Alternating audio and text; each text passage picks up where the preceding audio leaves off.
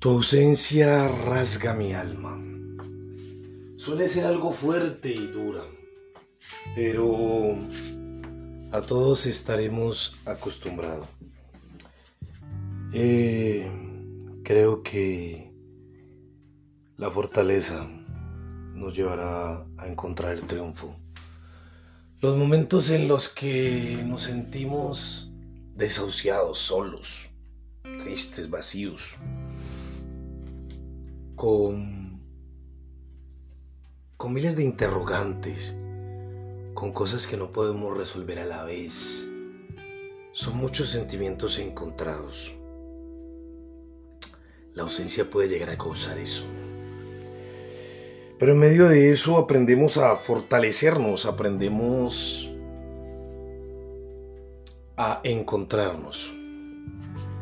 Siempre es importante conocernos a nosotros mismos para así podernos dar en, una totalidad. Ayer que grababa el podcast sobre el enamoramiento, sobre el te quiero y sobre el te amo, nos damos cuenta que que cada uno juega un papel, ¿no? Nos podemos enamorar muchas veces, podemos querer muchas veces, pero amar, amar es, es precisamente eso, implica lanzarse a ese vacío, como le dice el principito a la rosa. Y fuera de eso, es un riesgo grande, pero como todo en la vida, hay que correrlo. ¿Ya? es tan importante poder correr riesgos. A mí me encanta lo relacionado con los riesgos. Creo que, que hay avances, creo que uno se permite cada día ser mejor persona, se permite crecer, evolucionar. Por eso este podcast lo he titulado Tu ausencia, porque eso nos demuestra muchas cosas. Eso demuestra de que estamos hechos.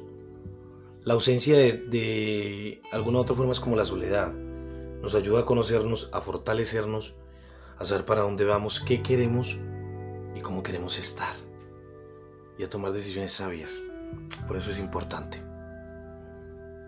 Quería grabar este podcast haciendo referencia a la ausencia que a veces puede doler, puede rasgar, puede lesionar, puede fracturar, pero también puede enseñar. Feliz noches para todos. No se les olvide sonreír no se les olvide ser optimistas. Yo creo que es importante. Feliz noche para todos.